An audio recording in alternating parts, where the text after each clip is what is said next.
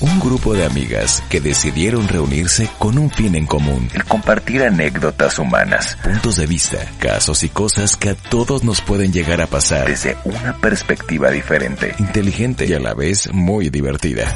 Mujeres, madres, profesionistas que comparten sus propias historias, esas que son muy similares a las tuyas, están listas con el tema del día. Aquí, en 20 más 20. Comenzamos.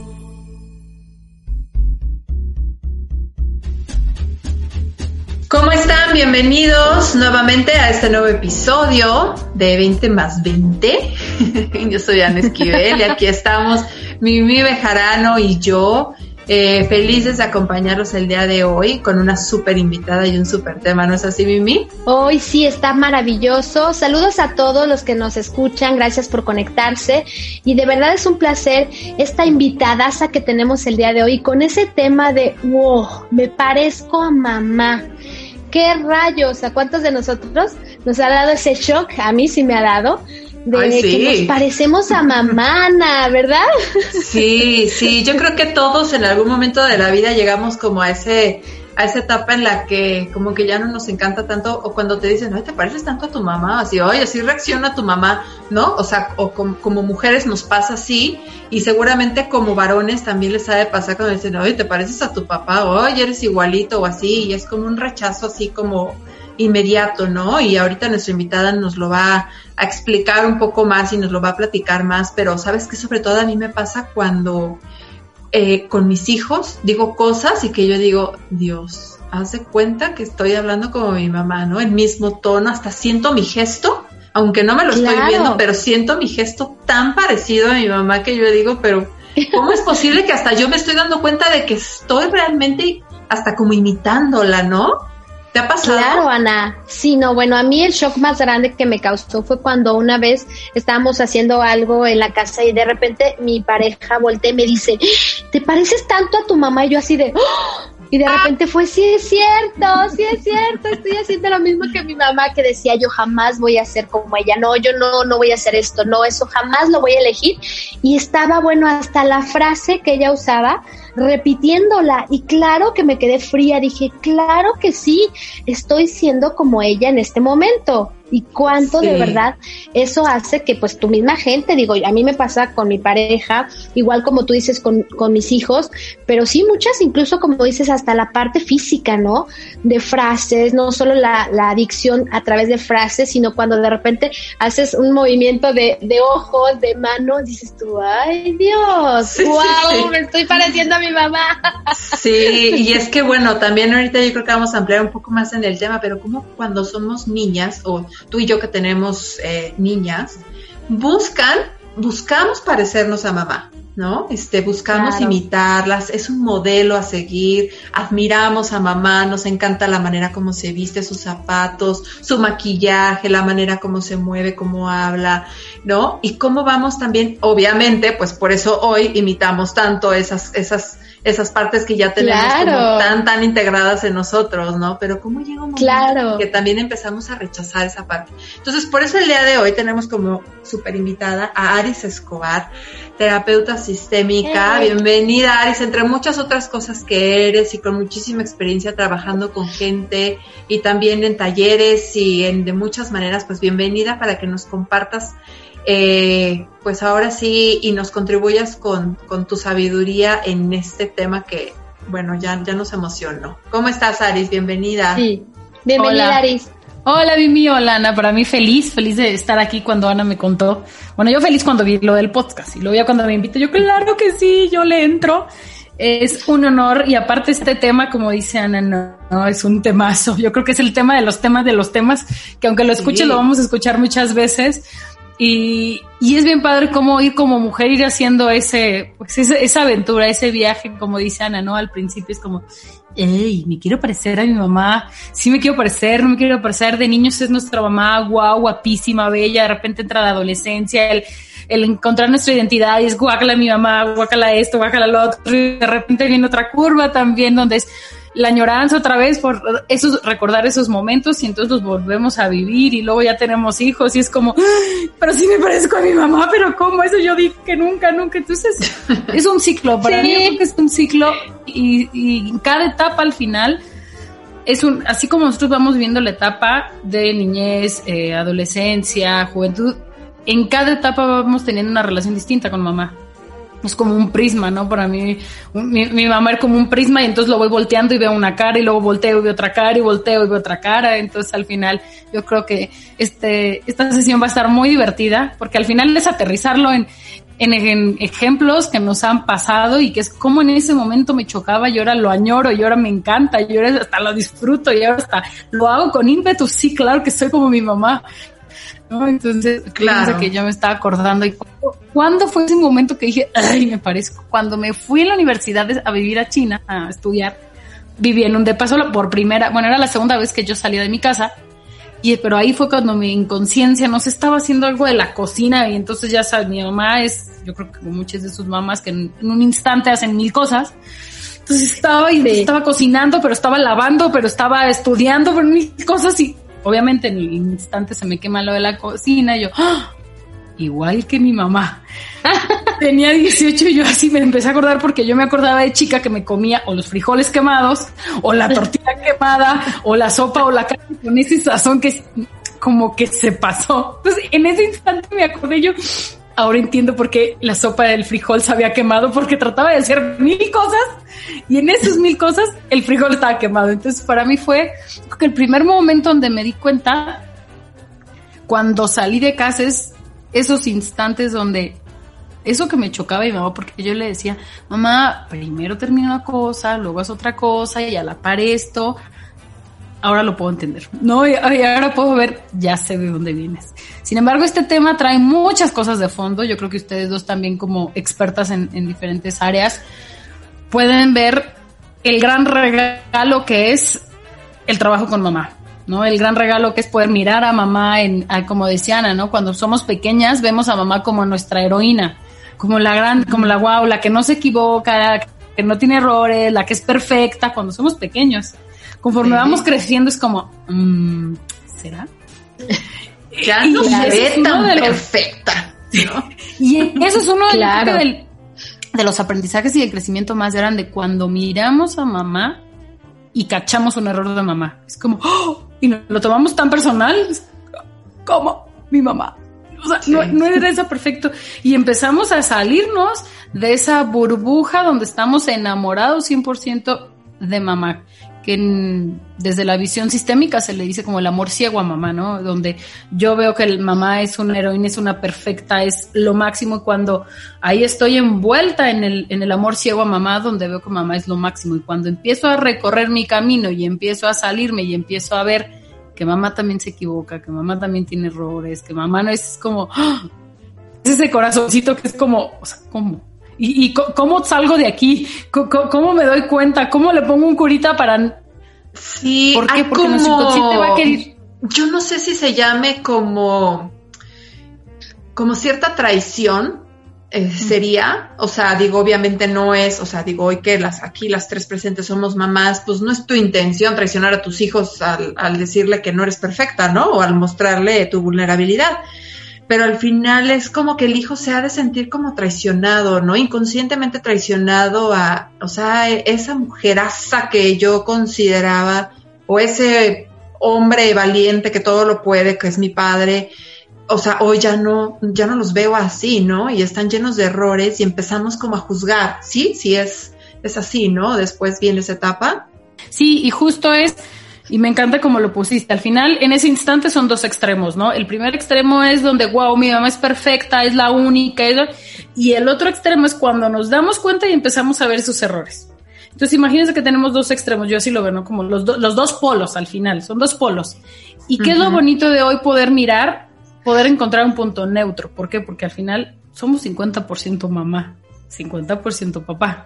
lo más natural es que tengamos un gran porcentaje en el cual nos vamos a parecer a mamá. Sin embargo, aquí la pregunta es, ¿qué es eso que me choca cuando alguien me dice, te pareces a tu mamá? ¿Dónde es en esos puntos, en esas esquinas, que es en, en, esos instantes cuando yo estoy, wow, yo, porque me fui al extremo donde no, yo lo voy a hacer diferente, quiero hacer las cosas distintas, no quiero parecerme a mi mamá, wow, entonces estoy acá. Entonces de repente alguien llega y me dice, hey, ¿te pareces a tu mamá? ¡Ah! ¡Pero cómo! Hago todo lo posible por no parecerme, ¿no?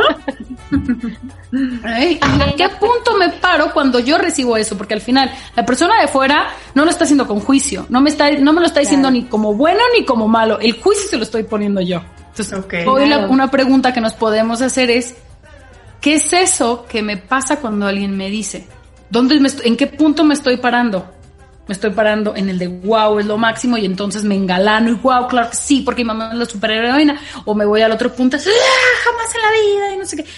Y, es bonito mirarlo, o ya tengo la conciencia y estoy en medio y digo, mira, qué padre, me puedo parecer y no, pero esta vez lo hago con conciencia y entonces lo digo como decía Ana, entonces lo digo y me paro en su, como ella lo hacía y tomo la fuerza que mamá lo hacía.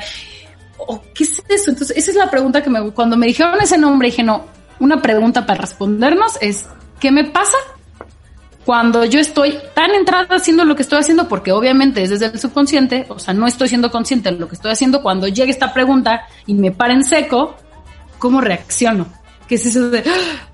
Y ahí, obvio, eh, se abre como, sino como, como la ventanita que dice es como, ¿qué hago?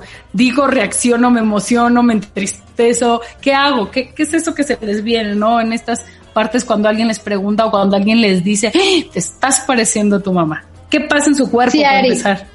Oye, sí, Aris, porque luego es mucho esta energía de, o sea, me, ¿es un halago o me estás criticando o cómo lo tomo? Como dices tú, es así como te crea un más allá que dices, te quedas así como fría.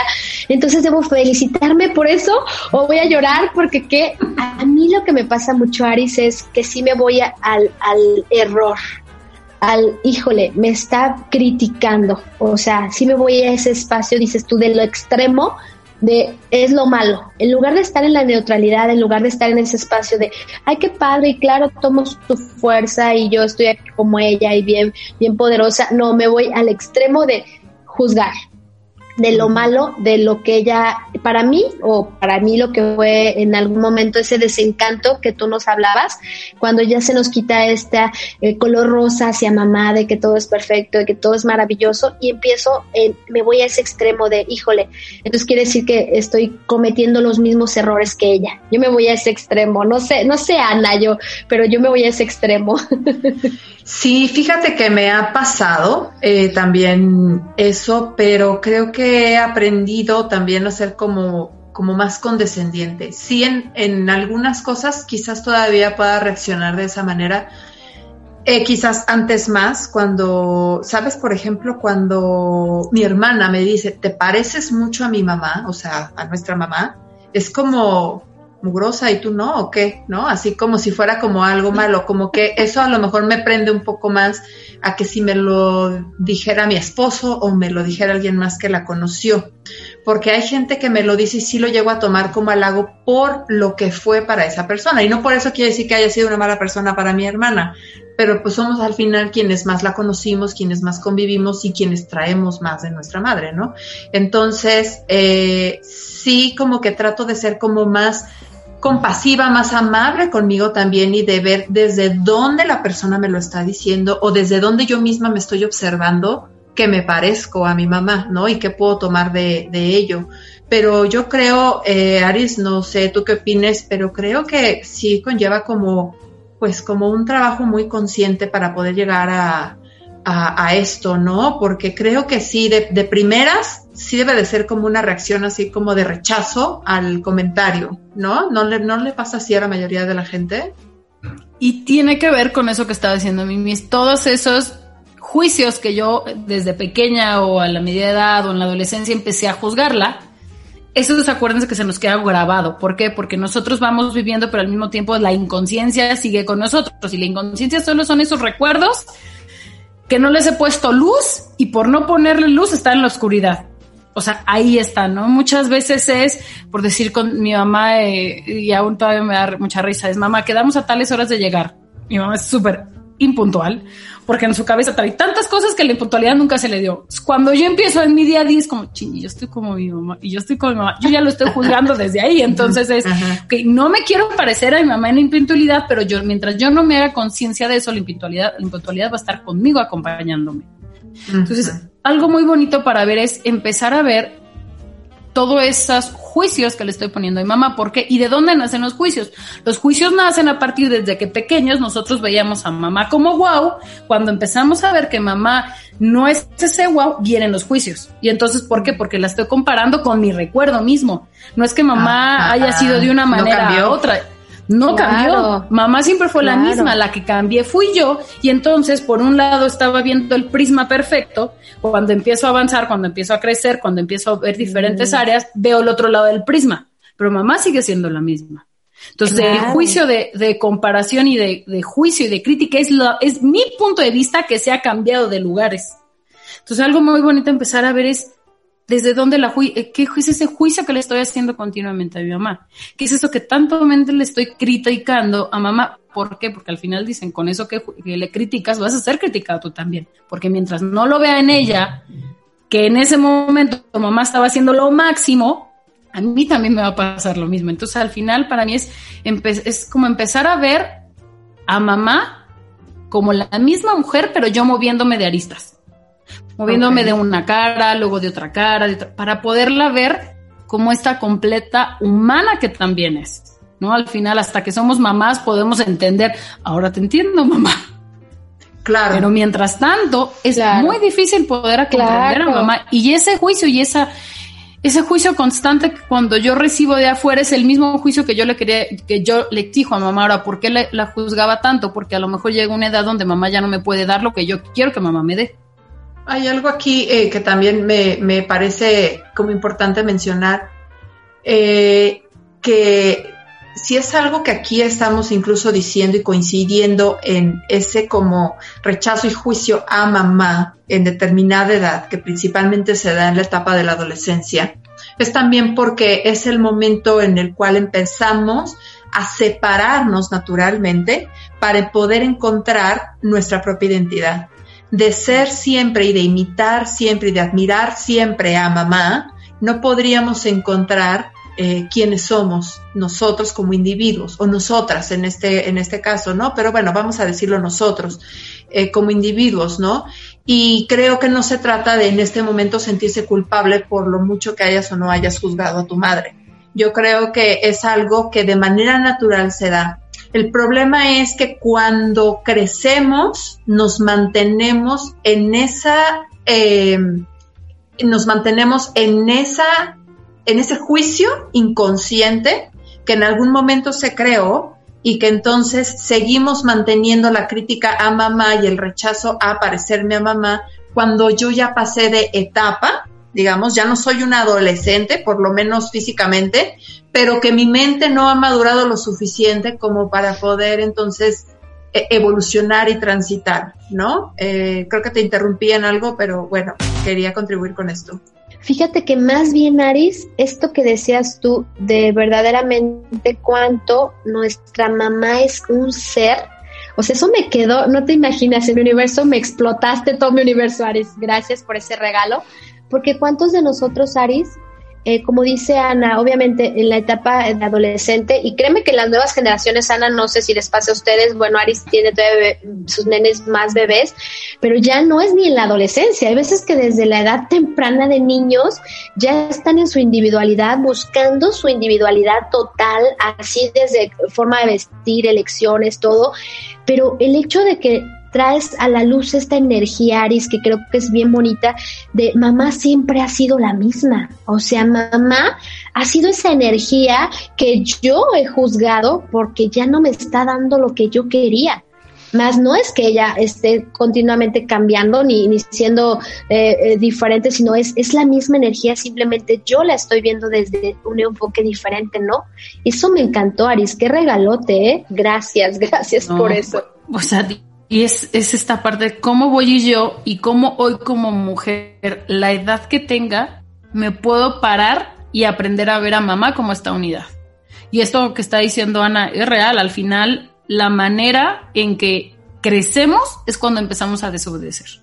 Cuando empiezo a desobedecer y cuando, incluso en los pequeños, ¿no? Por ahí yo lo veo ahorita, no tengo la experiencia con sus niños grandes, mi niño grande tiene tres años, pero ahorita él está en, esta de que no quiero ser bebé y entonces quiero ser un niño grande y entonces cuando empieza a retar y a retar y a retar y ahí cuando él empieza a desobedecer de haz esto y no lo hago. Entonces cuando está aprendiendo en esta estira y aflojez, le decía Ross, está creciendo, o sea, está hoy aprendiendo a crecer. Y sí, en la edad que estemos, en el momento en que nosotros nos atrevemos a desafiar a mamá y a papá, es porque estamos entrando en una nueva etapa de crecimiento. Entonces hoy, eh, ¿y por qué, es por qué es tan importante el tema de mamá en la edad que estemos? Porque el aprender a mirar a mamá, tomarla y tenerla en nuestro corazón como haya sido, es la que nos da el paso a la felicidad constante. ¿Por qué? Porque la mamá es la vida, el amor de mamá es la vida. ¿Por qué? Porque de ella estuvimos en, en su vientre, estuvimos nueve meses y ese contacto de sentir esa energía es la vida. Entonces es bien bonito. Eh, y yo lo veo con ustedes, chicas, en terapia mucho el constante enojo hacia mamá. De alguna u otra manera. Y, y el enojo de dónde viene, de esta que te decía a mí, es cuando dejo de recibir lo que quiero de mamá. Cuando mamá cuando yo crezco y entonces mamá ya no me puede dar todo lo que yo quiero que me siga dando de mamá y ya me corresponde a mí. Entonces, ese enojo grande de mamá, y de ahí viene mucho este enojo cuando te dicen que te pareces a tu mamá. Es como, ¡Oh, no, esto es horroroso, ¿no? ¿Por qué? Porque yo dije que jamás me iba a parecer a ella. Yo dije que esto, yo dije que el otro. Entonces es bien bonito, sin culpa, sin simplemente pararme y decir, ok, vengo de mamá, ¿qué es lo que no me gusta de mamá? Y ser bien conscientes y súper claros, ¿qué es lo que no me gusta de mamá? En mi caso, que lo que no me gusta de mamá es que no tiene la fuerza de decir no cuando ella quiere decir que no. ¿Por qué quiere complacer a todo el mundo? Ok, de esa pata coge mi mamá y yo de qué pata cogeo. ¿Cogeo de la misma pata o de dónde? Porque para poder separar y decir, y hoy en este proceso, de hecho, entre el finales del 20 y el 21, yo he tenido pruebas de, ok, a través de decir que no, a través de decir que no, porque durante mucho rato estuve juzgando a mi mamá, es que no dices que no, es que no te fijas en ti, es que dejas a todo. Y entonces es bien bonito como las pruebas te empiezan a caer y decir, y a ver, tú sí, a ver, y a ver tú, y a ver tú. Entonces es, es muy padre empezar a mirar como al principio es difícil, creo que eso, como dice Ana, se lleva con el tiempo, es empezar a ser muy objetiva y, y desde la objetividad ver a mamá. ¿Ok? Le cuesta esto y a mí me cuesta, no, yo lo tengo resuelto, ¿ok? ¿Por qué? Porque todas las experiencias que viene mamá a vivir son pruebas para nosotras como mujeres. Y si tu mamá ya lo atravesó, ¿desde qué punto puedo mirarle y decir, ok, a ella ya le pasó? Mi mamá me está dando la oportunidad de decir y elegir y hacer exactamente lo mismo que está haciendo ella, o me está dando la posibilidad y el gran regalo de elegir otra de las millones de posibilidades que hay de hacerlo distinto. Por eso en constelaciones, cuando se dice tomar a mamá significa honrar y reconocerla con sus errores, con sus, disculpen la palabra, con sus cagadas y con sus hermosuras. Sí, claro. Poder y decir, ok, ¿y ahora a mí qué me toca? Quiero hacerlo distinto. ¿Qué significa el querer hacerlo distinto? El querer hacerlo distinto es, ya vi tus errores, ya vi tus éxitos, ahora yo voy a elegir los míos. Y hacerlo distinto no es hacerlo ni mejor ni peor que tu mamá tú hiciste tu camino, hoy yo voy a hacer conscientemente dentro de lo que podamos vivir nuestro camino. ¿Por qué? Porque sí, como dicen, lo que te ¿qué es lo que te choca, te checa. Entre más critique a mi mamá y entre más me digan y me digan, ¿te parece a tu mamá? ¿Te parece a tu mamá? Es que mensaje me están diciendo de afuera. ¿Te parece a tu mamá? ¿Te parece a tu mamá? Y entonces si yo empiezo como a enojarme, enojarme, es como, Ay, ¿por qué? Si yo no quiero ser con mi mamá, ¿qué, ¿qué nos va a mandar el universo? Más, más más pruebas. entonces es cuando tienes a la pareja igual que la pareja de tu papá que no querías, cuando en el trabajo te pasa lo mismo, cuando, o sea, se te empieza a hacer un copy-paste. ¿Para qué? ¿Para qué? ¿Por qué? Porque mamá te está dando la posibilidad y el gran regalo de que te atreves a hacerlo diferente. Claro. Entonces es, es este regalo, y a mí me pasó a la inversa. No sé si Ro en alguna, en algún podcast que tengan lo tengan. Cuando yo le dije, digo, ay, Ru, me encanta. él no escuchó, él me encanta. Él nomás escuchó, ¿te parece? No, le dije, eres un don en potencia. Rodrigo, ¡Ah! bueno, yo nos desaté un Hulk de allá adentro y es como, para mí era súper padre porque mi suegro tiene una manera de construir cosas él solito, ¿no? Y entonces construye arma, desarma y sabe de todo, de construcción, de electricidad, de plomería, de todo. Y a Rodrigo se le apasiona. Cuando yo se lo dije, yo se lo dije tan orgulloso, o sea, como, wow, tengo un donjera porque yo a mi suegro lo admiro mucho, tengo un donjera en potencia, wow, mira. El otro se volteó. Yo creo que pasó como unos 15 días en el que él entendiera y entrara como, ya entendí lo que me quisiste decir y yo, ok, lo siento si te lastimé, no fue mi intención. Está bien padre cuando también nos digan, ay, te pareces a tu mamá, regalarlos unos instantes y de decir, ¿qué es eso que él está viendo que yo no logro verlo? Y más cuando esas personas conocen a nuestros papás. Porque ahí viene un regalo grandote que como nosotros estamos desde la niña herida, no estamos viendo. Pero cuando te lo dicen de fuera es como, oh, gracias, ese es un regalo, ¿cómo puedo convertir en regalo esa pregunta cuando me lo están diciendo te pareces a tu mamá? En los dos polos, ¿no? Tanto en el polo inverso, cuando, ay, me están diciendo algo que me duele y que yo no he querido trabajar en mí, es como, gracias, me estoy dando cuenta, otra vez la que la estoy regando en lo que no quería regarla.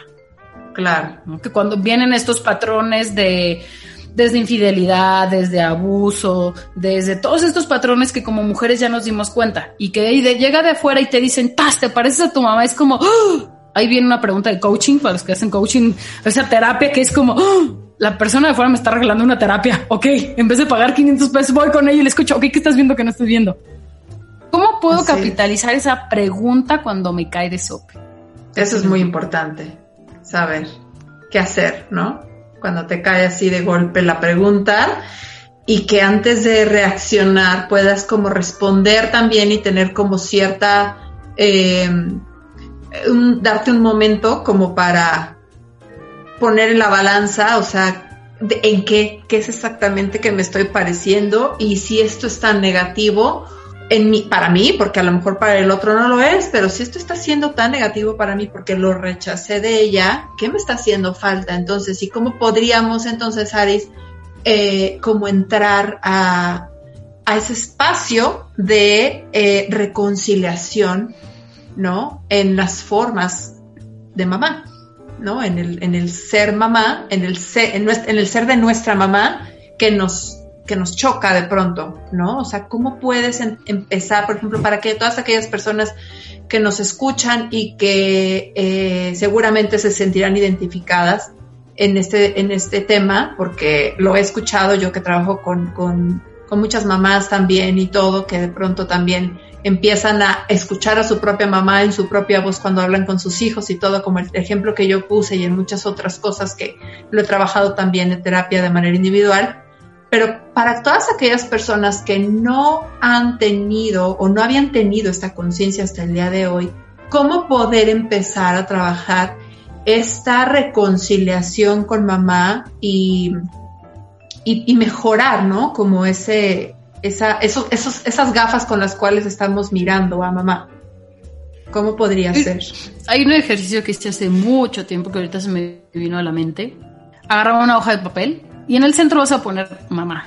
Y vas a permitirte eso que me choca, primero, obviamente, ¿no? Es lo más fácil. Siempre lo más fácil. ¿Qué es eso que me choca de mamá? ¿Qué es eso que me encabrona de mamá? ¿Qué es eso que me hace de mamá? ¿Qué es? Y entonces empezar a escribirlo.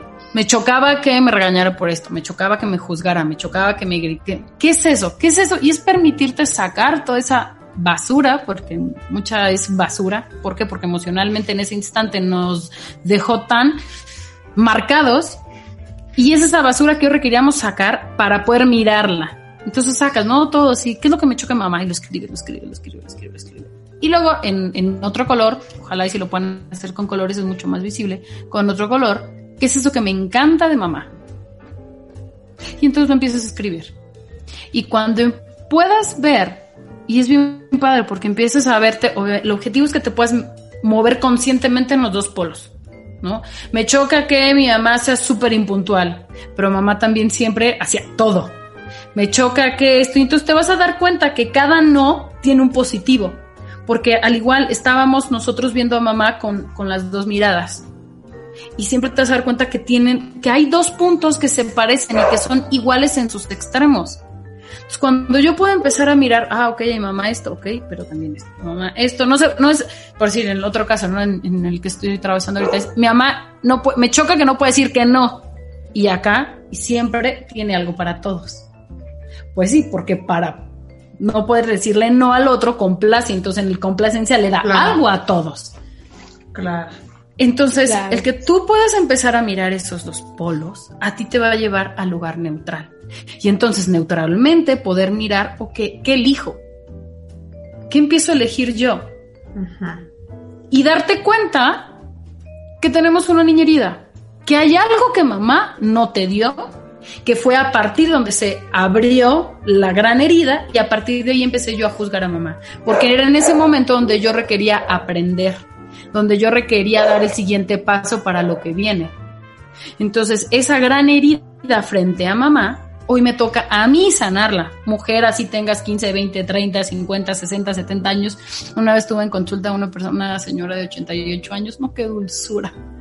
Una belleza poder trabajar con ella y reconocer, y ella a través del trabajo que hicimos fue reconociendo que ella seguía como niña exigiéndole muchas cosas a mamá y a través de eso acuérdense, todo lo que tú le exijas a tu mamá, que tú, que tú sientas que no, se lo, que no te lo da tu mamá, se lo vas a exigir a tu pareja, a tus hijos, a tus colaboradores, a tus socios. Y se lo vas a exigir a todo el mundo hasta que no seas consciente de decir, a ver, esto ya no le tocaba a mamá porque me toca dármelo a mí. Voy a poder pararme conscientemente y poder ver a mí, a mamá como humana. Hay una carta muy bonita que le escribe Bert Hellinger a sus papás. Se las voy a pasar para que la publiquen en su Facebook para que después de esta plática, ahí está. tiene, tiene, una, una cosa hermosa cuando le dice, mamá, perdóname porque no te creía que fueras humana. Cuando yo la leo se me salen las lágrimas porque sí, porque hay muchas veces que le exigimos, le seguimos exigiendo a mamá como si no fuera humana, como si fuera una heroína. Y no importa si mamá vive o si no vive, si, si nunca conocí a mamá, si alguien más me crió, si fui adoptado, no importa. Desde el plano donde estás, siempre le estamos exigiendo algo a mamá como un superhéroe. Y es eso que ya mamá no nos puede dar, que nos toca a nosotros darnos. Se los voy a pasar, acuérdame, Ana, para que lo puedan ahí leer. qué regalazo, Aris, qué bonito. Muchas gracias. Qué bonito. Gracias, Aris. Y qué bonito eso que nos dices de hacernos consciente, Aris, de que nos corresponde a nosotros, ¿no? Cuánto queremos seguir siendo esa niña, esa adolescente, de que me den, que me den, que me den, estén vivos o no nuestros padres, estén con nosotros o no, y es de denme, denme, denme. Y cuánto estamos evadiendo ser los responsables de nosotros mismos, ¿no, Aris? Ese, eso también está padrísimo, Aris. Qué padre. Y bueno, cuando me digan, ¿te pareces a tu mamá? Respirar profundo. Si es necesario, saca el berrinche, porque tampoco queremos berrinche atorados, ¿no? Es bien importante decir, tiene la emoción bien, ok, suelto la rabia y es de repente es como, ok, ¿de dónde vino eso? ¿De mi niña herida? Ok, y hacernos cargo. Exacto. Se escucha bien fácil, pero es tremendo, ¿no? Cuando te llega la pregunta y no importa cuántos años en experiencia en coaching, en trabajo energético tengas, es un regalazo cuando alguien llega y te da esa pregunta.